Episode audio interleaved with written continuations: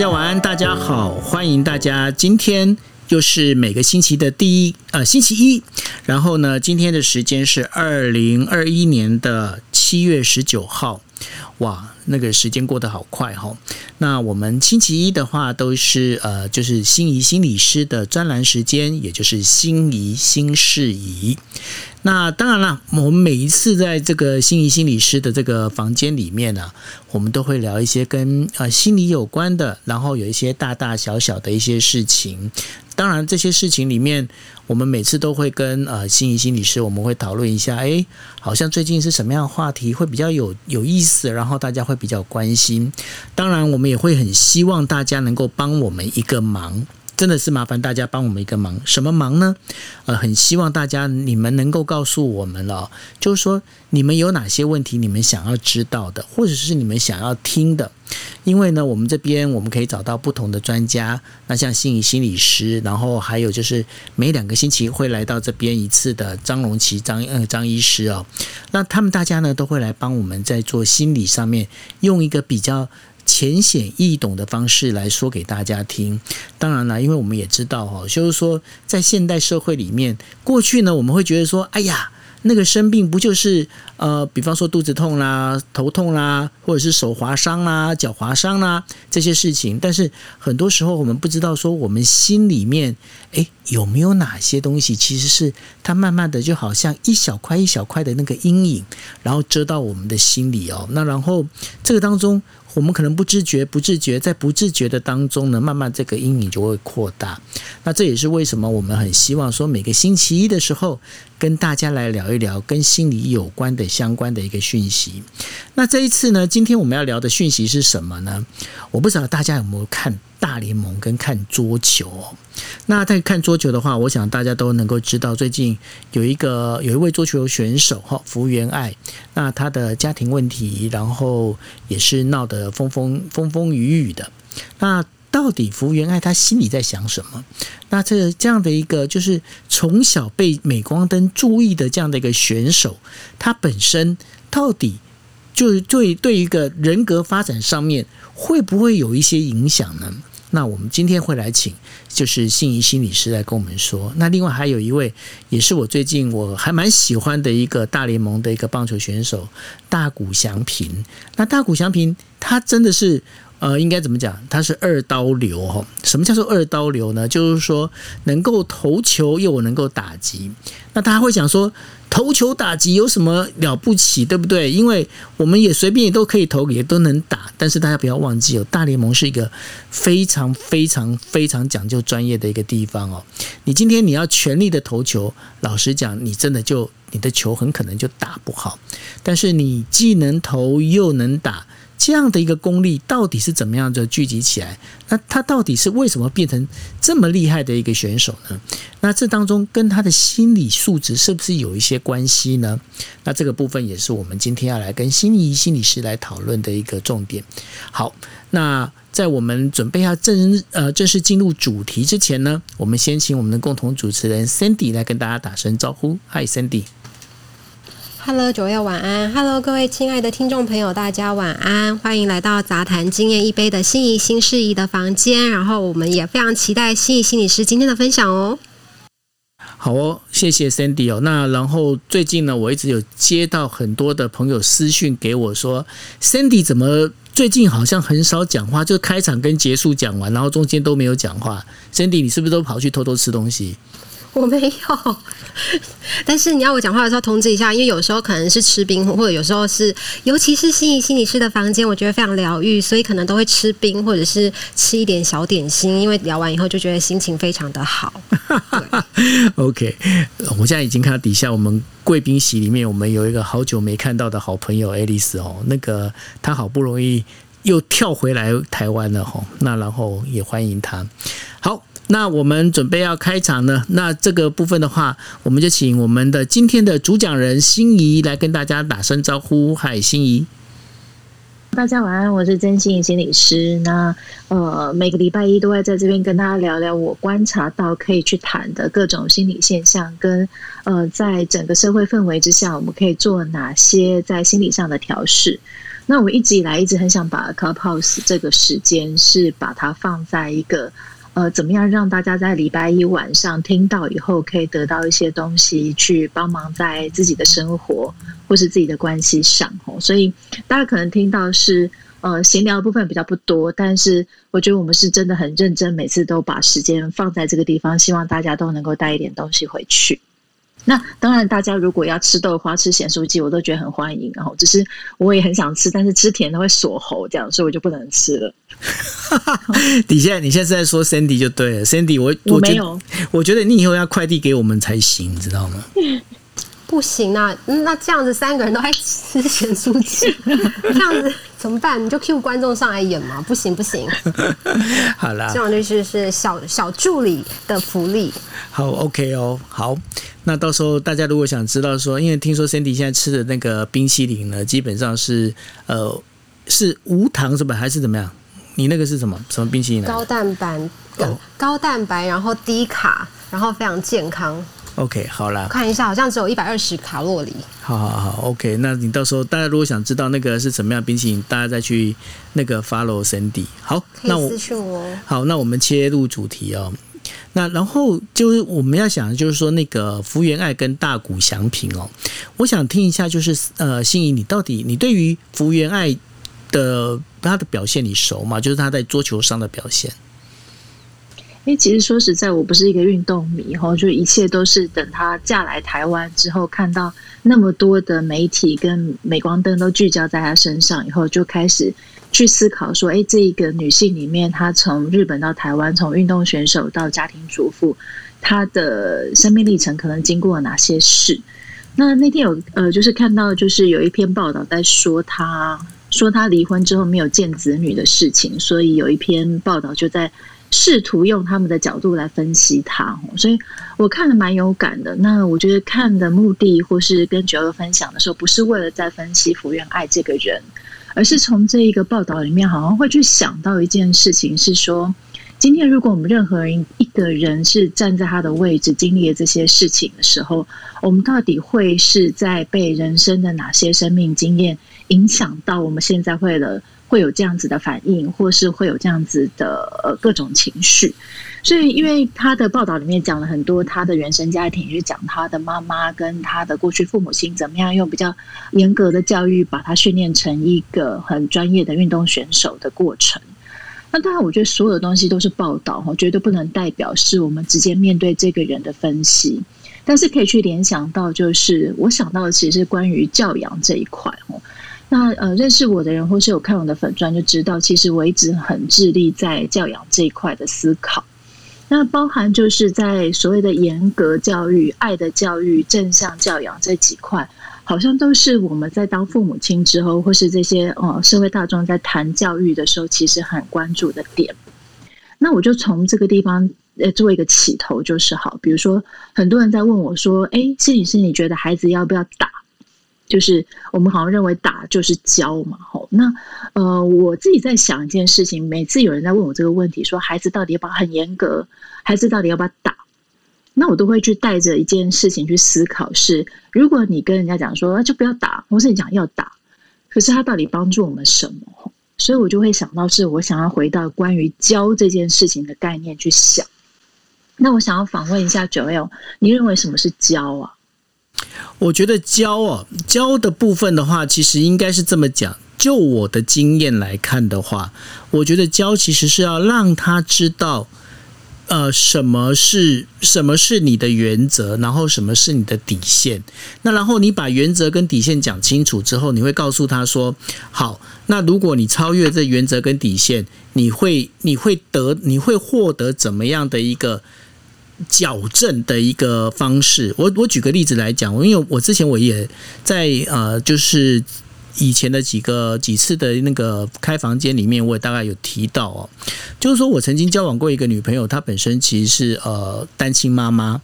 那那时候呢，怎么去教这个？就是他有一个小朋友，那那小朋友呢，我的教法其实会比较，会比较是把他当朋友的方式来教。我打比方说好了，就是说，像他考试的时候，考试的时候呢，我想说，在考试的时候，他比方说今天呃，他考九十七分，那可能有一天他考了七十三分，那这个当中，我会告诉他说，其实我不在乎你考九十七分或者是七十三分，我反而我比较在乎的是，你今天你做的。这件事情，你就说你这九十七分，但是你这错了三题，你这三题你知道哪哪里错？那你把它改订正之后，你知道它到底为什么这样是对的？那我就跟他讲，今天如果你九十七分，你搞不懂这三题是为什么错，跟你考七十三分，你全部搞懂，我会对你七十三分会鼓励，但是我对你九十三分，我就会惩罚你。那惩罚你，我就告诉你说，你必须要站在面对墙壁，你好好去思考为什么这错的，然后你要把它订正好。对于我来讲，我是会把标准定出来。谢谢九月的分享哦，因为刚好我今天也听到另外一件事，就是一个呃音乐老师在跟我讲说，因为最近的因为疫情的关系，他们都必须要用视讯教课这样子。然后视讯教课以后，就会很容易看到家里面的状况这样。然后那个音乐老师就淡淡的说：“哇，最近修乐器的老师的的的厂商应该会蛮赚钱的这样子。”我说什么意思啊？然后那个那个音乐老师的朋友就说，因为有的时候家长因为没有送去音乐教室，是在家里面看到小朋友在练琴练乐器的样子，所以有的时候就会一股怒火，就不小心把乐器给折断、打断或是损伤了这样子。那教钢钢琴应该比较好吧？要不然那个小提琴如果折断都很恐怖哎。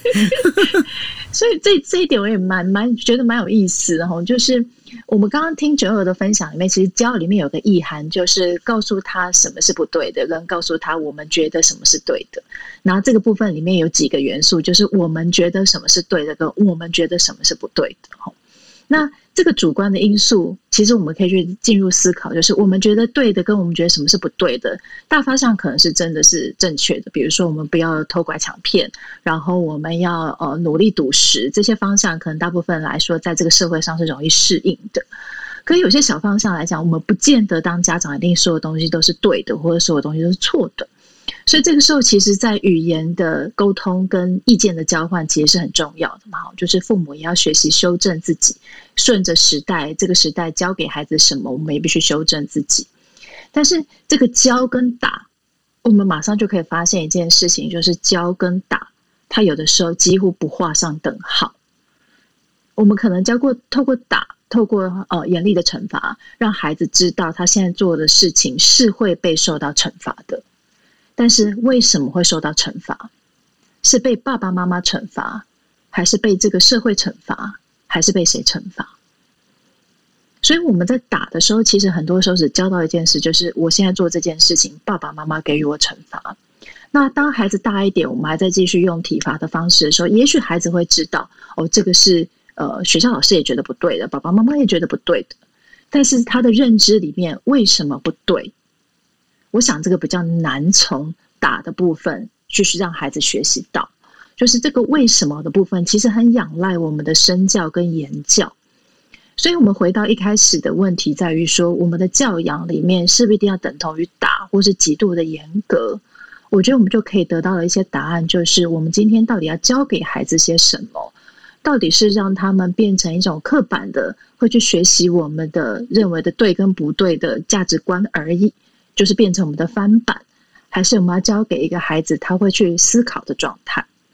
所以我觉得这个连接到就是这个新闻里面，它也许跟福原爱的本身已经完全没有关系了。但是我更想要带到一个概念，就是我们学回到这个我们的主题，原生家庭对我们的影响到底这么大吗？吼，其实真的非常大吼，就是我们一出生就在这个家庭里面，这个家庭里面爸爸妈妈的关系好不好？爸爸妈妈怎么对待他的爸爸妈妈的？爸爸妈妈怎么对待我们的，其实都让我们一窥到，就是所谓的教的本身是什么。还有另外很重要的一件事情，是对我们的情绪的包容到底是什么？吼，那呃，我想要去分享一个概念，吼，也许等一下，呃，Cindy 有其他的案例可以分享，说我们可以接续着讲。那我先分享到我在临床上所观察到的现象，不是特别的案例，吼，就是。我注意到，就是蛮多在家暴环境下长大的孩子，他们长大之后，他们会很不希望去复制自己的爸爸妈妈对待自己孩子的样子。可是往往会出现一个状况，就是当他们有了后代、生了孩子的时候，孩子调皮了，或者孩子踩到他们底线了，他们自己情绪暴走的时候，一不小心还是会用一种比较用力的方式在对待自己的孩子，然后就会产生非常大的后悔。那这个后悔在说些什么？说天哪，我一点都不想要跟我的爸爸妈妈一样，但是他们却这样子对我，呃，我却这样对孩子，诶，那他们可能就会被这种愧疚感给缠身到不行。那这个现象，我想用一个方式去说明，就是今天如果我们的爸爸妈妈对待我们是可以去包容我们的情绪的，我说啊，我知道你哭，但是没关系，你哭完就会好一点了。哦，那你现在很开心，会有爸爸妈妈陪着你一起在谈你的情绪，或是接受你的情绪。那这种经验会变成内化成我们自己对待我们自己情绪的方式。哦，原来我的情绪是可以被接受的，被包容的，是没关系的。那用在神经科学里面就会讲到一件事，就是我们的大脑就会学习到，我们用前额叶可以去跟我们的杏仁核好好的呃进行一个调节的功用的时候，我们就会习得这个调节情绪的能力，跟也知道调节情绪跟调节情绪的重要性。但是如果很多的时候在被家暴呃影响的孩子长大的时候，他们在这一块的经验其实学习是几乎没有的吼。所以长大之后，他们没有办法去习得一个接纳自己情绪是什么样子的时候，当他们情绪自己爆冲的时候，他们没有学会接纳，也没有习得这个接纳的能力的时候，很可能他们在表达自己的情绪的时候，就会用一种比较冲动、跟自己也不愿意的方式去出现。所以这也是我常常在讲说，原生家庭对我们的影响的时候，有些的状况其实是会变得比较极端的吼。那当然不等于打，就等同于家暴。而是我想要让大家一步一步透过我们今天的谈话的过程里面，也去帮助自己思考，就是我怎么去思考原生家庭给我的影响，跟如果今天听众你是爸爸妈妈的时候，你怎么去思考你对待孩子的方式？嗯，好，其实我刚刚有有想到一件事情，然后就想说可以跟心仪。Echo 一下，就是你刚刚讲的那个原生家庭的影响的那个部分，包括刚刚九 L 有讲到说，就是小孩子是怎么样看待整个事情的时候，我突然想到一个画面，就是之前我在英国的时候，当时有一个小朋友，他才三岁而已，他是不小心就是就是在冲撞的过程，就是小朋友会跑来跑去，他不把不小心把东西弄倒了，然后然后他的。他的爸爸就说：“你先要忙道歉。”但小朋友就是很闹，他就说：“啊，他就讲啊。”但是呢，爸爸就说：“你现在不道歉的话，我们就不离开现场。”但是通常如果小孩子就是一直哭一直闹，你可能就放弃了嘛。就他爸爸就真的在现场，因为那个现场是一个那个二手市集的一个摆摊的停车场的位置，爸爸就在那边从我们摆摊的呃九点开始，一直跟他耗到下午五点。然后我看了以后，我就觉得说天哪！就为了要导正他这个动作，然后这个爸爸愿意花差不多六个小时、七个小时的时间，就在现场跟他耗下去。那我想这个应该就是也蛮符合你刚刚讲的那个画面，我觉得是。真的这样子下去的话，影响也是会蛮大。因为最后那个小孩就是很认真的，然后就就道歉了，而且是非常有有条理性跟逻辑性的，就说对不起，我不应该这么做，怎么样怎么样。但是我还是觉得说这样有点花时间。不过就很像你刚刚说的那种感觉。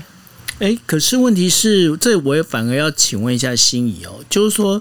当然我们在教的时候啊，在教的时候其实不一定就是打哦。那像。刚刚现在 Cindy 他所举的这个例子里面呢，这会不会也是另外一种？就是我不晓得，就感觉上会不会是一种情绪的一种压力？那因为这种情绪压力里头，好，那今天小孩就说好啊，那爸爸要跟我耗，那耗，那我们先刚开始他一定来说，那大家来耗耗看看谁耗的久。那耗的久之后呢，到最后好，那就是看哪一边要先放弃。那这样的一个做法是是好的吗？那我我再另外举一个例子哦，就是我刚刚也提到了嘛，就是说，呃，像呃有一次，就是我那个就是那个那个小朋友，他那个小朋友呢，他就有一次他就去呃，就是算是他表妹那边，然后呢，他拿了他那一张，就是他们你知道小朋友喜欢玩那个，就是收集那个卡片哦，那什么哆啦不是哆啦 A 梦，我是公啥那个就是宝可梦，宝可梦的那个卡，那然后当中有几张卡其实很特别，然后呢。这小这小子 Benny 他就去把那个表妹的卡当中的一张，他就把他这样就是连拐带骗，把这张就是拿来他这边，然后他很得意洋洋，他就跟我讲说：“叔叔，你看我拿到这一张这样。”那我说：“你是怎么拿到？”然后他讲完之后，我说：“那你这是在骗美眉不是吗？”然后他就没讲话。那我就跟他讲，我说：“我说你这样做，你觉得是对的吗？”他说：“可是美眉已经就是因为他用骗的方式，已经把美眉来这个骗过来了。”然后他说：“那那怎么办？”我说：“你自己决你自己决定，看你要想怎么办。”那然后呢，他就到后来，他因为他又拉不下脸把那那张卡给美眉，然后呢，我又跟他讲说：“你这张卡这样骗来的，我觉得这是不对的。”他后来就把那张卡就是把它整个裁掉，这样。那裁掉之后呢，当然我他我就说好 OK，那你就你决定裁掉，你就把它裁掉，就剪掉嘛，吼。那后来呢，我是等于说我又上网去帮他去找。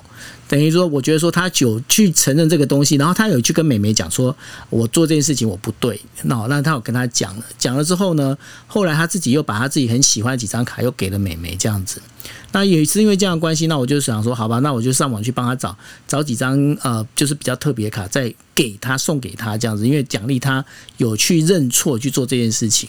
那在包括 Cindy 的案例，或者是我现在提的案例里面，我就在想说。因为我们在讲说教跟打，但是有时候像像我本身我是不主张有暴力的这些做法，所以我根本一点都不认为打是对的。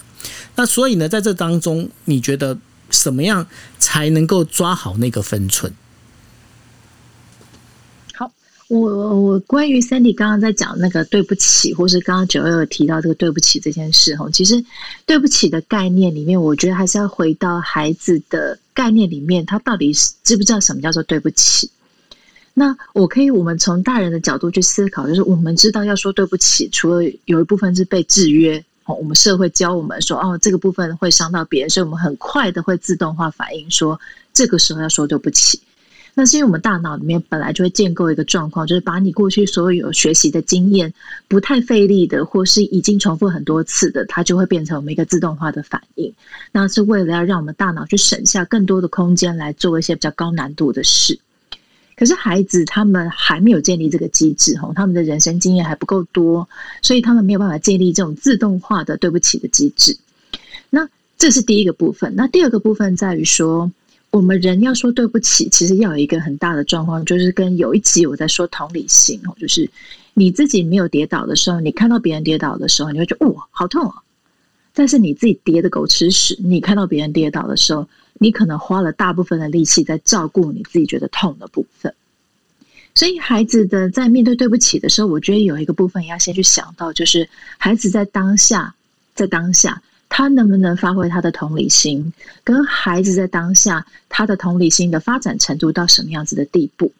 那这边我想要举一个例子来讲，就是像诶六月的时候不是端午节嘛，然后我们家小朋友就开始就是那个端午节中午在立蛋这样子，然后两个得意洋洋就是要用各种材质去立蛋这样子，然后最后我们家小的就是在立蛋得意洋洋的时候就啪一声蛋就破了这样子，那就是在防疫期间家里面已经够乱了，看到蛋里面有我就说哇怎么怎么破掉了这样子。然后我们家我们家小的，就是就是突然就就哭，就泪奔回去他的房间痛哭这样子，这样啊。然后我就等一下，对不起，我打个岔。他把蛋弄破之后，他就泪奔跑去房间。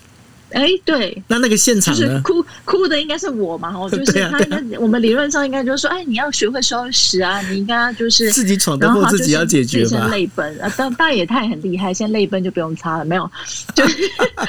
然后我就是收拾完以后，我就在想一下，就是他到底在哭些什么。我就跑到他旁边说：“你是刚刚被妈妈那呜一声吓到了吗？”他就摇摇头。我说：“哎，难得没有被我吓到。”我就说：“哎，那你在气我骂你吗？”这样子，他又摇摇头说：“哎。”这小子原来的这学人都问题都怪别人啊，居然这时候给我摇头这样子。然后，因为我以前对他的概念都在于说，他总是觉得错是别人，他没错这样子。可能那天我就想一下，那那除了不是这个原因之外，还有什么？就问他说：“那你是气自己哦？”我没想他给我点头诶，这样子。然后我说：“你气自己？”他说：“他就是气自己，原来弄得好好的，居然把那个蛋打破了。”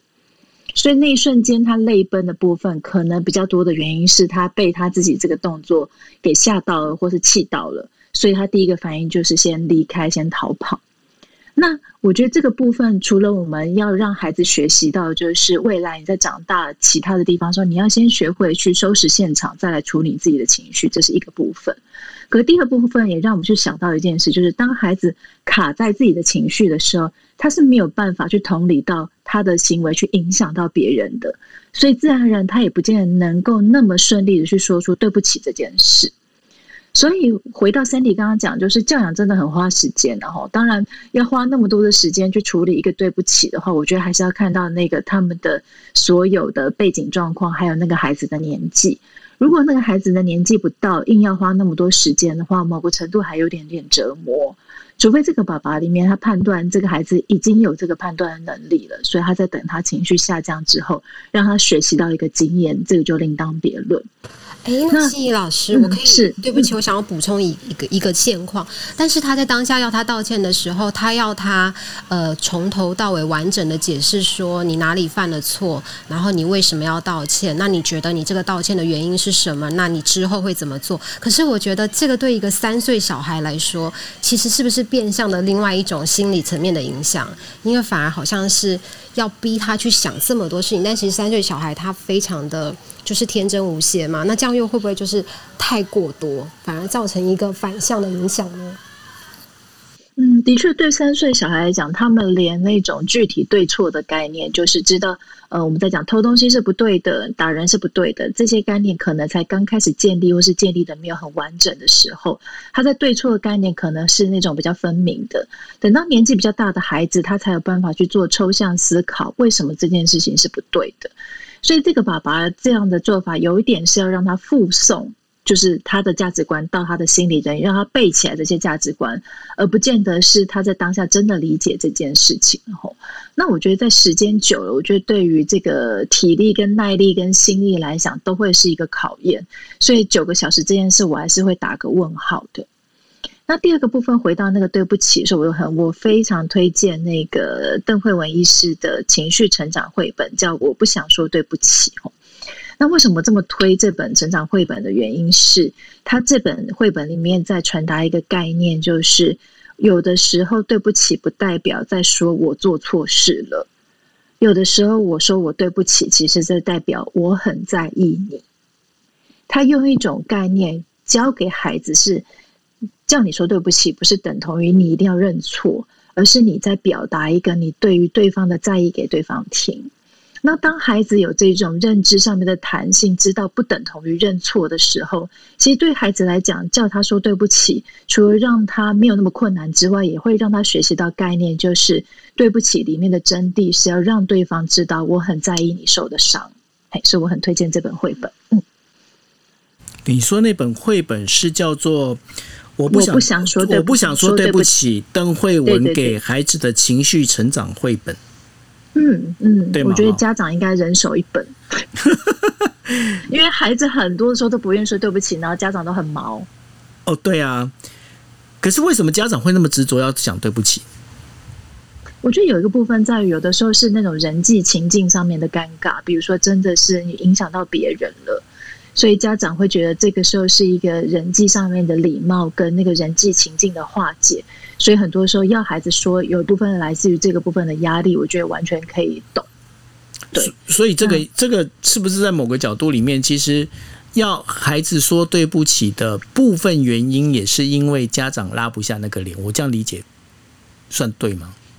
嗯，我觉得不太能够完全定说家长拉不下那个脸，也许有的时候他们更期待是怕孩子学习到说哦，好像你不用说对不起就可以饶过这个情境的家长有时候更怕那种孩子这个部分没有学习到，他以后就会变成这样子。就变得更不知道怎么说对不起。对，嗯，我们常常就听到一句俗谚，就是说你现在不教，长大给别人教嘛。是，可是问题是这当中就这个当中，我觉得那个尺寸的拿捏哈，好像是有一点点那么的，嗯，我觉得那个当中要有一点学问。那这也就是我们要提到，我们刚才不是先提了福原爱这个就是桌球选手嘛？然后呢，我觉得接下来其实可以聊一下。大谷翔平这个棒球选手，那大谷翔平呢？我会觉得说，他好像从小，他从小开始，他受到的一个家庭教育里面，或者是他的原生家庭里面，给他的其实就是鼓励多于苛责。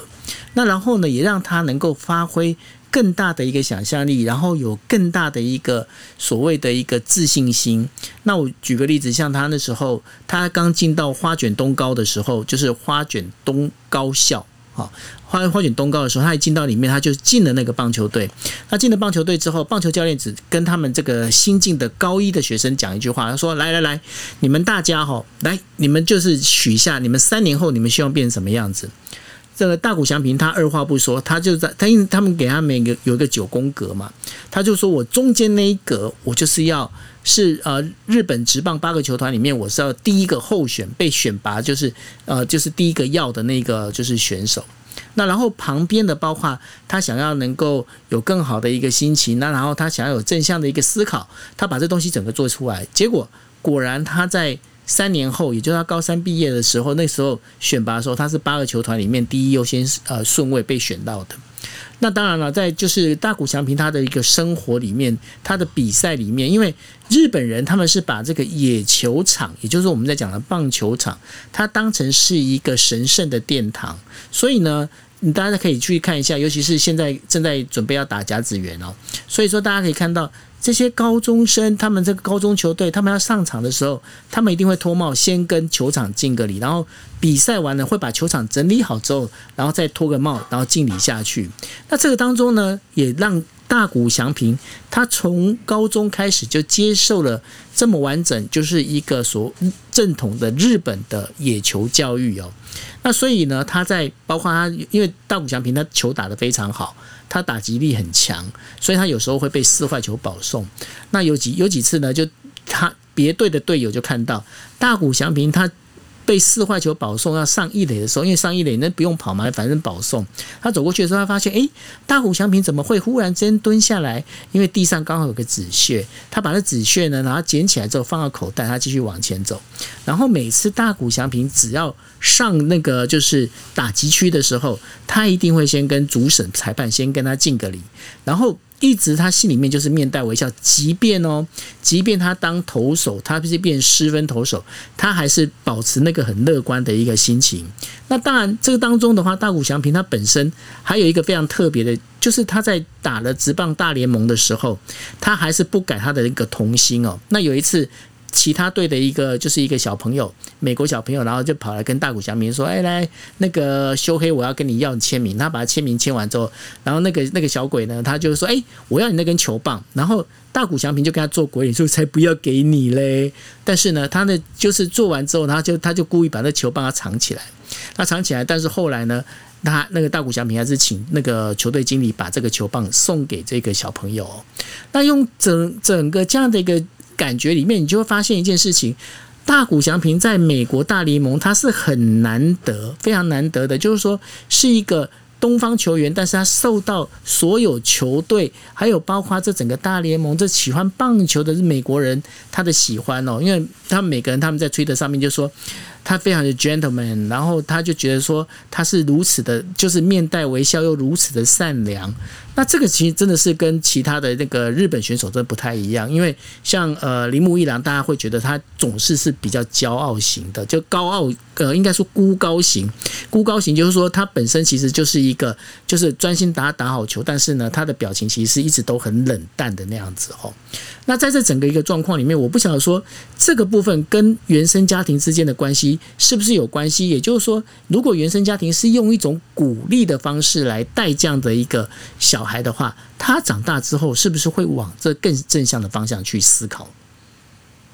嗯，我在听九友的介绍里面哈，我我另外一个想法在于说，我觉得大谷本身应该是在。天生气质上面本身就还不错的一个孩子哈，我们在说孩子有所谓的气质，然后这些气质跟家庭里面有所谓的，我们在讲亲子之间的适配性，也就是某些气质会很适合某些家庭，某些气质在某些家庭里面就会变得比较受创。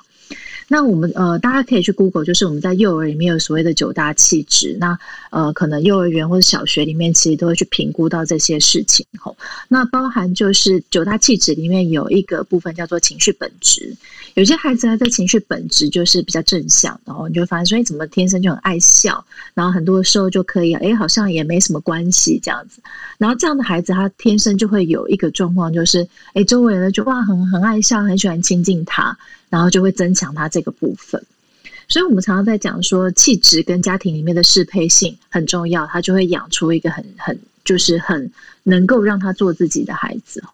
那回到教养这一块，就是呃，我很喜欢，就是我们在讲一个学派叫做那个温尼考特。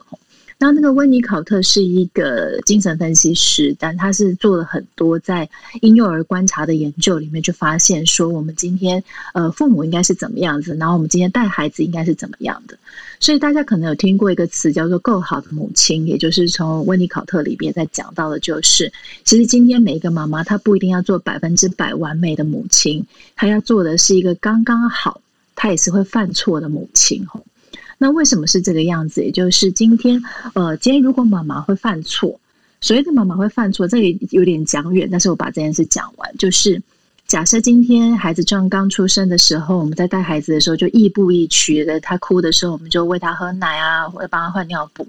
可能等他大一点点的时候，我们可能会留一些些的空间，就是他哭的时候，我们不见得会立刻去找他，反而是会让孩子有一个自我安抚的机会。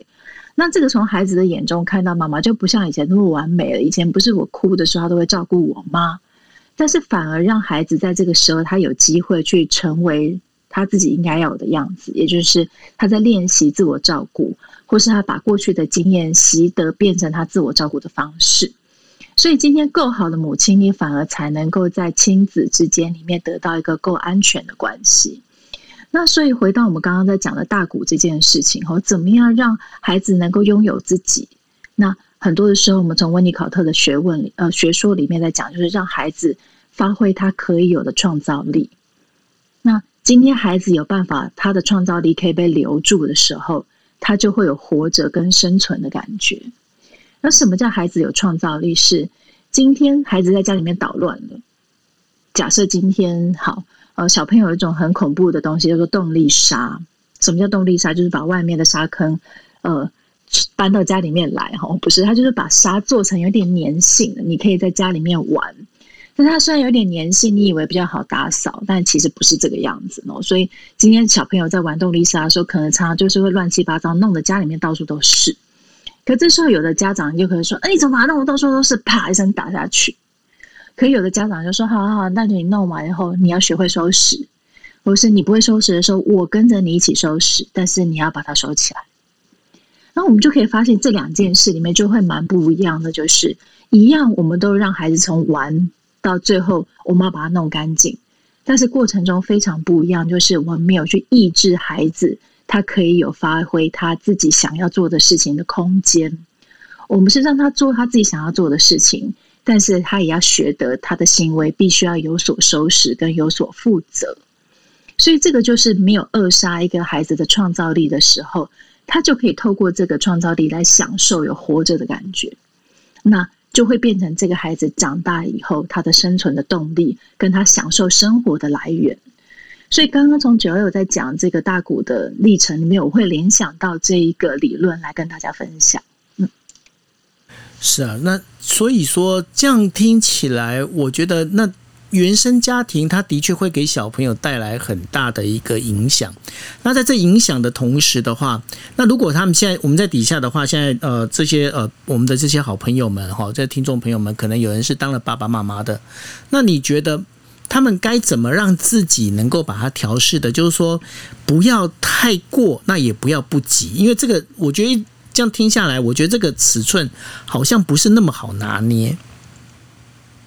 没错，没错。所以教孩子那很简单哦。所以我我最近常常在想说，我们常常如果让父母亲在决定生小孩前，就让他们更知道生小孩应该是一个什么样子的历程。所以那个历程就是你得了解你上一代给你什么样的影响，你的人生经验给你什么样子的影响，你又会怎么影响到你的教养态度。你再来考虑在生孩子这件事情，到底你会变成一个什么样子的父母？嗯，那上次我在谈这件事情的时候，我先生就念了我一顿，说你嫌出生率还不够低吗？那你还写这个东西，让大家更不想要生孩子。可这的确又会刚刚提到，这是两难。然后到底我们要冲的是出生率，还是让孩子出生里面都能够快乐的成为他自己？对啊，因为这个也是，我觉得这也是一个我经常在讲嘛。我就说，我自我记得之前之前好像那时候江宜桦当内政部长的时候，不是他有那个我我不晓得说心有没有印象哦，就是说他不是有在办一次征文活动三百万，然后就是征一个那个 slogan 有没有？就是什么啊呃什么孩子是我们家庭的宝还是什么之类的，我忘了那个说法。那其实。很多很多的，包括其实不是只有台湾啦，很多包括这样各国啊，他们海外各国，他们其实大家都是一样，他们都很鼓励大家，哎，要要生育，哎，等一下，想先看一下底下那个谭医师在不在，到时候谭医师要打我，对啊，谭医师请放心，哦，那就好，对啊，因为因为在底，因为。就是各国他们都在鼓励生育，但是我经常我挂在嘴巴上的我说哈，我说其实呢，这个小孩子有三育，就是三个育。那哪三育呢？一个是生育，一个是养育，另外一个教育。那我一直觉得说，这三育里面其实最容易达成的是生育。当然了，因为今天如果有谭医师在的话，那达成率会更高了。那所以呢，那另外的话，教育跟养育，那我觉得那才是最难的，尤其是养育这一块，因为养育它不是只有简单的，包括就是说，哦，你每天三餐照喂，然后帮他准备吃的，你还要让他如何不要去走到。不对的那个，就是跟不符合社会的这样的规范的轨道上，然后你要接待，你要教育，你要教他，OK，这一些专有的知识。我觉得养育跟教育，可是我发现很多，就是包括台湾的很多的这些政府机构，并没有去思考这个养育跟教育，我后面该怎么做。你只告诉大家要生育，那我觉得说你告诉大家生育这件事情，其实是反而会造成社会更大的负担。我不晓得我这样概念。心仪怎么看？嗯，所以，我我我觉得面对当当父母这件事情，我觉得最重要、最重要的的的的特质就要在于会思考。嗯，就是我们对于教养的概念，所有人都在讲教养，我也在讲教养。可是我每次在写文章的时候，要提醒大家，是我现在不是植入一个概念给大家。嗯，我比较希望是引领大家去思考，就是今天你在面对孩子的时候，你的动作、你的反应。呃，在引起孩子的动作跟反应中，中间的连接的逻辑跟可能性是什么？我们能够把这些过程思考跟辨识的够清楚的时候，我们的教养方向比较不会出差错。嗯，那呃，我想，因为刚好我现在坐在我们家孩子钢琴旁边，吼，上次我去某一个私立小学演讲的时候，就有一个家长在问我说：“哎，你觉得要不要让孩子学很多的才艺？”这样子。那我就跟他们说，呃，他们到现在我只让他们学过足球跟钢琴这样子。然后原因是什么？我觉得原因大一部分我也是一个比较懒的妈妈吼。那第二个部分在于说，我在奉行一件事，就是我想让他们得到一些东西，就是未来他们长大之后，他们难过、他们伤心的时候，有一些方式可以帮助他们投入在里面，而且可以享受在里面的活动。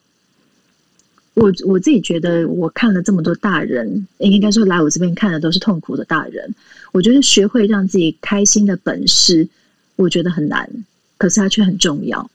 因为赚钱的能力，呃，我们听很多股市达人，我们在书上，我们在课堂里面学，我们应该学得会。然后在一些做人处事上面，我们可能可以偶尔可以套套样板。而我自己觉得，让自己开心的能力。在这个时代，特别是我们常常在讲后疫情时代里面，我觉得更重要是，也许今天别人已经没有办法有余力或有能力让你开心了，但是我们自己得有能力让自己开心起来。所以我让他们学这些东西，是未来希望他们可以享受在里面。所以他们弹钢琴进度很慢，然后学足球进度也很慢，但是他们每次都能够学的兴致盎然，保持那个兴趣，对我来讲才是最重要的。是 Nobu Hero 来了，对，因为呢，为什么我我刚刚看到 Nobu Hero 的时候，我刚才其实有发那个私讯给他，我说我要把你拉上来，可他完全不理我，就直接把他拉上来了。然后呢，我必须要讲，我觉得 Nobu Hero 在我的印象里面，他其实有点像我们 Clubhouse 的大谷祥平哦，因为我老觉得他很容易去找到他很开心的事情，即便他遇到非常就是怎么讲，他觉得，因为他偶尔他会私底下会跟我抱怨东抱怨西啦，就是说说一些，但是呢，我觉得说他本身其实他很容易去找到一个让他自己觉得开心跟快乐的方式。罗布伊罗，你要不要跟大家讲一下，就是说是什么样的方式让你能够有这样的一个应该怎么讲心理素质？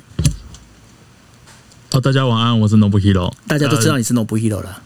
你好，嗯，你好，对不起，我刚才一直在边听边看新闻哈。所以嗨，，Hello，Hello，Cindy，Hello，那个心仪，还有九 L，我我嗯，为什么会找到让怎么容怎么让自己容易找到开心的事情？就是就是想想你还有更难受的时候，然后你现在再怎么糟也没有比那个时候糟了，然后你就会觉得现在还不错。我常常跟自己说的是，当兵的时候连自己要什么时候去上厕所时间都不能决定，真的是非常的惨。所以工作上有再怎么不爽的事情，后来都会跟自己说，至少你现在可以决定什么时候要去喝水，什么时候要去上厕所，我觉得还不错啊。这样子就是会发泄完了之后，再让自己呃回到回到一个嗯，那叫感恩吗？不是，就是回到一个其实不要那么低潮的。对我是常用这样的方式啦。心仪，心仪，你有听过有人会这样吗？嗯，其实这个能力里面蛮多人有，就是好像有一点像是现在不是最痛苦的时候，而且我经历过最痛苦的时候，所以现在有一点点用那种痛苦来比较的方式，让自己觉得其实现在没有那么苦哦。嗯哼，可是刚刚《No Hero》里面讲到一个部分，在于说，其实你要这样子想，你能够去想到这件事情，就是用比较法的。它其实也是奠基着一个能力，就是为什么你可以透过比较的方式让你自己不苦。嗯。哎，这题很难哦。哎，对耶，因为因为其实对对我觉得那个是比较的那个样本，你的样本，你的那个定锚是定在哪里？因为同样的方式，有人会讲说，你看我之前我过得多开心，为什么我现在变这样子？那那个 Nobuhiro 他，你是在另外一边的，你是讲说哦，之前已经有那么苦了，所以我现在其实比现在好一点。那个心仪你要讲的是这样的一个重点，对不对？呃，对，这也是另外一种比较法哦，就是今天为什么 No Hero 可以这样？它其实背后有一个理念，就是说，哎，我要把它度过。嗯嗯嗯嗯嗯嗯我我没有要困在里面，我想要度过，所以我现在做的每一件事情是要帮助自己度过这个不开心的情绪。对，所以我要讲的概念，其实就是为什么你可以有那种我要把它度过的心思跟跟意念，这个部分才是对我我觉得是们人类最重要的。我觉得是我有经历过很痛苦的事情，过了之后就会开始感感觉有挂。你有听？你有经历过什么很痛苦的事情？没有啦，不是什么痛苦的事情，就是就是跟家里有关呢、就是从小，我妈应该没在下面听吧？哦，OK 啊，没关系，反正就是 就是已妈妈跟爸爸没确认，妈妈妈妈跟爸不在台下帮我看一下，还是呼喊一下，哎、你有没有啊？好，就是 AI 确认完毕。确认完毕，没有看到他是不是？没有看到 No Will 的妈妈，就是爸爸跟妈妈两个是个性很不一样，他们以前很常吵架，就是每天一直吵一直吵，然后妈妈就会情绪勒索，然后爸爸就是那个忍 忍忍耐他的人，所以我我看到两个很极端的例子，然后我也很知道我不想要变成谁的样子，所以所以就在潜移默化中，就是就怎么讲，就就会开始让自己，就算碰到再讨厌的事情，你都要能够嗯有这个能力去让他就是呃转转个念，然后过去。那也可是以前太烦了，小时候没有那么开心，所以就觉得那我现在一定要开心啊！我不要让自己变成跟之前以前常常被家庭影响的这个状态。还好我是往好的方向走了，有些人可能如果没有办法这样走，会不会其实也是蛮危险的？哎，对啊，那心仪，你那个现在罗布又讲的这个案例，其实他自己的这样的一个亲身体验，这 A 口回来我们的今天要谈的主题。那为什么有些人他们可以就是说，OK，他可能看到我们经常来讲嘛，台语叫做“无忧快忧，无忧改的修”嘛。那然后问题是，当我们看到爸妈的这个例子，这不是我们想要变成这个样子。有些人可以从这个地方逃脱出来、跳脱出来，但是为什么有些人，就像你之前提到的，有些人做到最后，他还是回到了跟他们但爸妈里面又重复回复恢复了他们爸妈所做的一个模式。那这当中，真正能够让自己能够。脱离，或者是不要再去重复的，这个最主要的就是动力跟因素应该放在哪里？嗯，这个问题说，其实，呃，我是很很多年前听到一个研讨会的时候，我就非常有感哦，就是美国曾经做了一个研究，在研究说那些童年里面遭受到一些不良对待经验的孩子，他们长大之后到底变成什么样子的人？那什么样的因素让某些人他呃越走越偏离这个社会的期待？那有的人为什么可以越走越走到他自己想要走的样子？这样就是一样都是从那种儿童不良经验里面的孩子出来的那研究里面就发现说，如果在他长大的过程里面，曾经有一个人出现，可能是老师啊、救国团的大哥哥那或者下令的人，就是可以很接纳到他的情绪，就是啊，你哭没关系啊，人本来就是会哭啊，我知道你现在其实很痛苦、很难过。曾经有出现这样子的人的时候，他就有机会去改变可能我们过去的一些经验给我们的影响。也就是他仿佛好像替代了那一个我们期待里面父母的功能，来包容我们的情绪。所以当然，就像讲，我觉得不是每一个相同样本的原生家庭，所有的孩子长出来都会一样的。我们人生的路程还会经过很多的人，那很多的人他会帮助我们思辨，帮助我们提醒，说我们人还是有选择的。所以，一旦我们接收到这个能量，我们知道我们有选择的时候，它就会是一个帮助我们在逆境之后，再提醒我自己，我可以选择我自己怎么想，我也可以选择我自己怎么做。嗯，那罗布友，你说？哦，对不起，哎，我刚才心仪心仪是讲这，我真的真的觉得是是对的呢，因为我虽然那个时候都不开心，但是真的你敢说不对？不是啦，是真的有。你这说说不对，我也不知道怎么办。没有啦，是真的啦。哎呦，你们再这样，哎呦，那我下去，我下去。没有，就是卖丢，就是你开玩笑，就是真的有。那时候有有朋友，他就是有我有个出口，就是有很听我的人，他会说：好，如果爸爸妈妈一直吵架，让你在家里觉得很为难，你根本不知道该怎么办，你可以来我家住。就是有人去理解你，然后愿意听你。可是我觉得，我我这边想分享，就是可是不是每个人都会来关心你的嘛，所以。自己能够先踏出第一步去跟人家说，哎，其实我觉得这件事情很烦，我不开心，很重要。因为我讲了，不是每个人都会愿意接纳我这个情绪，但是我我我讲了，才会有人碰到有人愿意接纳我的情绪，所以我的情绪才不会一直一直没有发泄，然后最后会开始对，就是。有有这个，就像刚才那个心理说，有一个人是这个角色去接纳我的不开心的，就是不开心的这些心情，这很重要。但是从自己出发去去寻求帮助这一点哈，我觉得也蛮重要的。自助人助，然后天助，我一直我一直相信这样的一句话。那我不晓得心仪怎么看？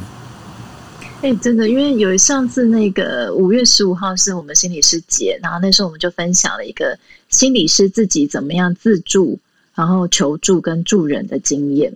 那我觉得这三个其实对每个人来讲，不只是心理师，我觉得都很重要。所以我觉得谢谢 No 布 o 提醒的这个部分，就是我们有的时候要懂得喊累或是喊哭，这个时候你才会知道，就像那个脑筋急转弯一样，你要表达出你的负面情绪的时候，别人才知道这个时候原来你需要别人。所以呃，记得举手说自己哪里不够，然后或者是。那这样反过来讲，我觉得人其实不必一直就假装自己坚强哦。心怡，你你在跟你自己讲话吗？我我我吗？我我有吗？哦，我没有，我已经完蛋了。另外一个哇，突然下面有两百个人举手，哇！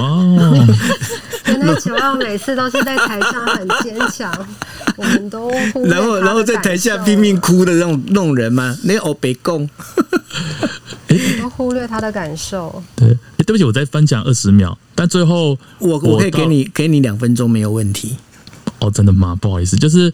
就是我我经历过那个很不好的状态之后，我可是后来等到我哎，等一下，我我先打你一个岔。你那个很不好的状态，那时候你还在台湾对吗？我还在台湾，我还在台湾。我那时候是从小学到国中到高中到大学，我每次不是都有断考吗？他们没有一次没有在我断考的时候没有吵架的。哦然后他们是在你断考前吵架，对他们很厉害，他们他们真的苦苦苦其我、啊没有啦苦其我的心智，你知道吗？就是是哦，然后然后就是你就你你就要不理他们吵架，你还是要准备考试，然后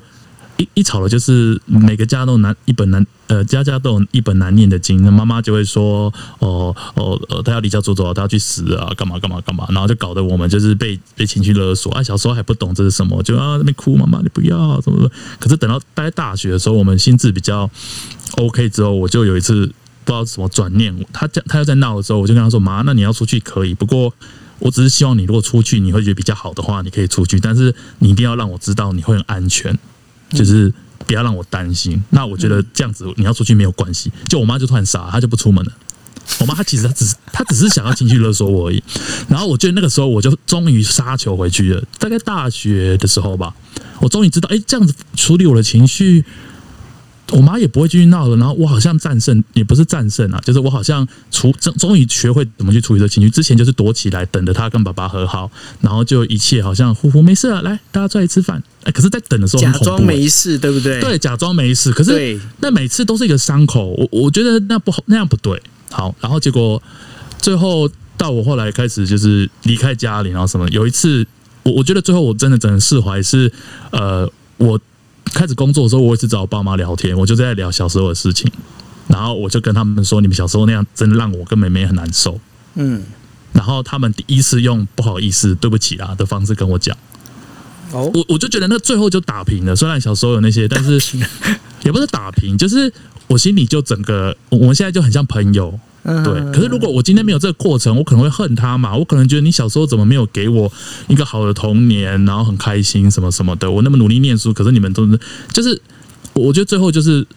尽可能去抚平，然后他们就像盖欣说，父母也不会一定是百分之百都是对的嘛，他们也是会有不 OK 的事情，他们也承认哦，嗯跟我承认，所以。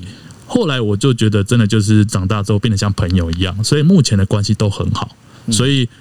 我只想分享这个，如果大家对如果有机会这样的沟通，是一件不错的事情。对啊，那心仪这个部分的话，其实我觉得刚刚 Nobuhito 他讲到一个还蛮有意思的一个点，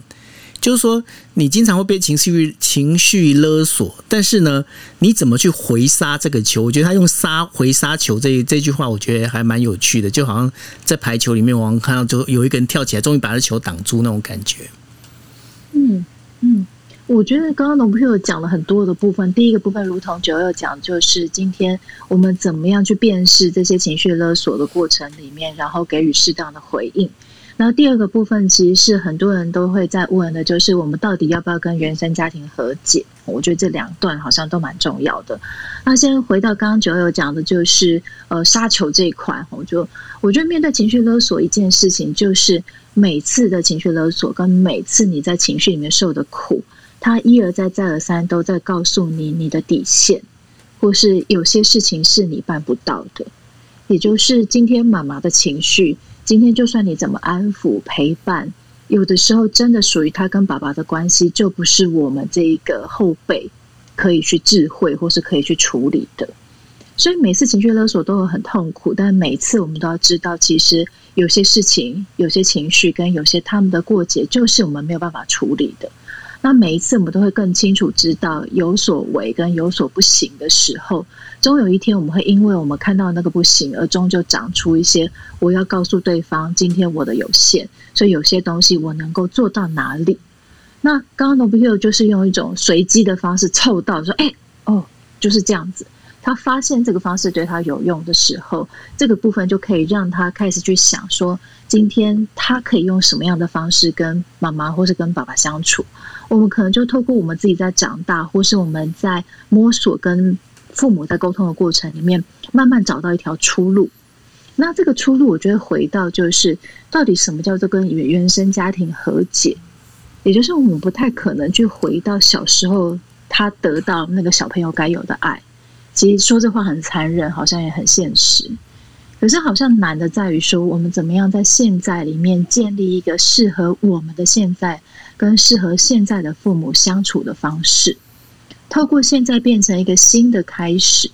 有的人会说像朋友，有的人会说像兄弟，或是像等等的吼。你们找到一个新的方式的时候，也许它变成一个状态，就是你们从现在开始学习建立一个新的让你们舒服的关系，然后这个关系变成疗愈你自己的方式。我觉得这个比说好像所谓的和解、和解、放下、放下来的更实际一点，也更好操作一点。否则，我也会注意到某些人，他会因为我是不是要放下，是不是要和解，被这些词给困住。嗯嗯，没错。好，我们真的非常感谢哦，感谢 Nobuhiro 来上上来帮我们分享的案例。那也谢谢心仪今天跟我们聊了有关于原生家庭哈，然后这当中我们该怎么面对我们的原生家庭，然后我们又该怎么去面对我们自己。OK，那现在时间已经到了十一点三十分。那在这个最后我们要准备结束节目之前呢，我想 Nobuhiro，我们还剩下四天，东京奥运要开始了。然后你也是当东京奥运的义工，有没有什么东西要跟我们稍微聊一下？因为最近东京奥运一直都是不好的讯息跟消息，对不对？负面新闻。Toyota Toyota 决定那个 CM 那个他们的广告不上了，然后呢，那个韩国文在寅呢他也不来了，对，那然后呢，那个就是奥运的那个开场的写歌的那个他又辞掉了。这个东京奥运感感觉被诅咒，但是我相信你这个快乐先生在里面的话，有没有一些让我们比较开心的讯息可以告诉我们的呢？因为刚才你说我没有看你简讯，就是我正在查那个小山田圭吾他到底做了什么事情，所以我就没有看到你的简讯。再怎么渣都不会比田中圭渣了，不是？哎，那小事圭我讲错了，小事圭。OK，那个是田中圭是另外一个人，田中是另外一个人，那是田中圭是另外。对我我待我待会被粉丝打死，没有没有没有，小事圭 差很多，一个姓王，一个姓李，练那北赛啊，北赛啊。我在看这新闻就想说。就在想说，他到底是哪一段音乐？因为我听过，到底是哪一段？没有啦，我就是一直在想这个事情。那个哦，是这个人哦，好像是我，我后来查了一下，不，好像是这一这个，我忘了忘。这这不是 double check 要 double check。对啊，就像比如说的，现在嗯，东京奥运奥运一直有没有什么非常好的新闻哦？不过就是，其实刚刚我参加这个访之前，除了孔医师访，我们义工大家还有聚在一起聊天呢。就是很多义工，大家就是没有办法有 shift，就是没有办法有班表，所以大家就听说义工有很多可爱的妹妹嘛，哈。嗯，哎，这是你问我的吗？啊，没有了，我不要害你。现在在录音，OK，就是那个，对对，没有了，都是其实都是长者居多，因为长者比较有时间，是对。然后我们刚才互相也是在一个讨论，就是说，哎，现在这个状况之下，我们要怎么样？呃。去度过这个，因为我们还是想做好义工，但我们现在到底能做什么哈？所以其实就像九六说，这负面的比较多。那如果要说什么好的事情的话，我觉得我我我其实昨天跟今天早上都有在很多地方跟大家分享，就是我我会觉得这次的奥运当然有很多负面的新闻，还有是疫情哦，大家觉得说这个疫情为什么要办呢？什么什么，大家会有很多的批评，但是。我个人因为是呃义工的关系，我就是最近有参与，我我真的会觉得，嗯，这次的奥运其实，嗯，它与其说比赛，它也是是一个象征，可以让全世界人就是去想起在一般的日子，比如在疫情之前的日子，我们到底是过什么样的日子？或许它是一个，它是一个 booster，它是一个让大家去想到这件事情，而会觉得说啊，我要赶快回到以前的生活，所以。我想打疫苗，人可以赶快去打疫苗。我我我要继续防疫，我觉得或许是一个好的转转折点。然后我最近常常在上面打那个 YouTube 打那个 Tokyo Ni Zero Ni，就二零二零打一个 Victory Ceremony，就这首歌，它是一首今年东京奥运啊，就是呃，如果今大家接下来有看赛事，只要是呃颁奖典礼时候会出来的一首歌。那我听这首歌，听听听听听到后来，我觉得我有被鼓舞到，哎。这是我蛮感动的。那大家可以去查配合着这个 YouTube 上面的这个影片哈，就是如果我们把疫情当做是一场比赛的话，其实我们每个人也都是在这场比赛里面的选手。所以那首歌其实就是在鼓舞我们说，如果你今天成功了，你今天呃得奖牌了，